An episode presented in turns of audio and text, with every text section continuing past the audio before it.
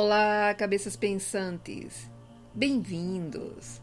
Eu sou Cristina Santos e você está ouvindo o podcast Ruído Mental.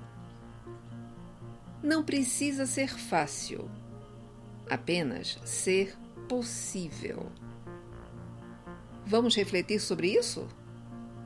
Fique conosco.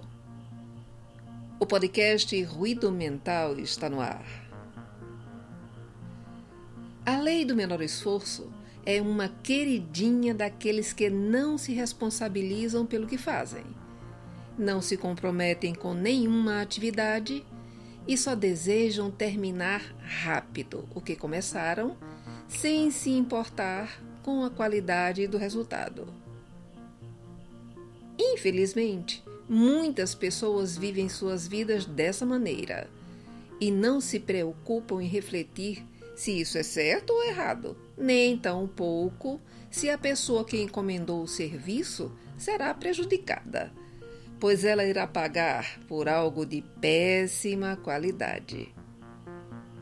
Entre os jovens da geração Z, que são os nascidos entre os anos de 1997 e 2010, encontramos o maior índice de aplicação desse comportamento.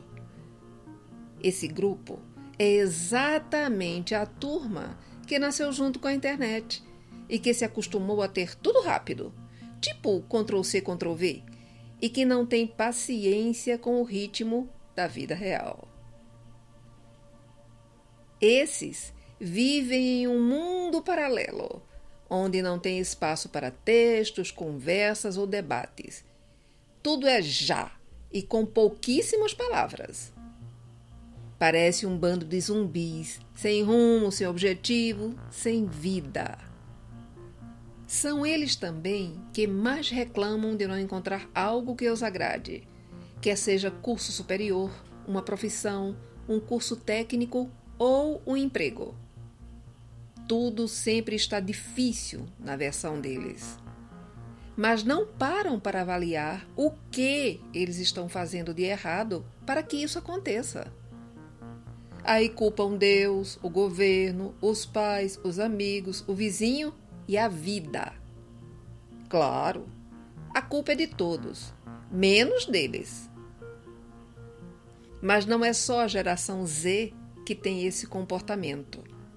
Muitos da geração Y, que são os nascidos entre 1965 a 1980, também. Alguns desses passaram grande parte da vida se escorando nos outros, os fazendo de trampolim para dar a impressão de que eram competentes. Aplicando totalmente a lei do menor esforço sem vergonha alguma. Mas no caso desses, como o sucesso fatalmente não vem, passam a adotar a postura de coitadinho para angariar lucros em cima dos desavisados que acreditam num teatrinho que eles criam.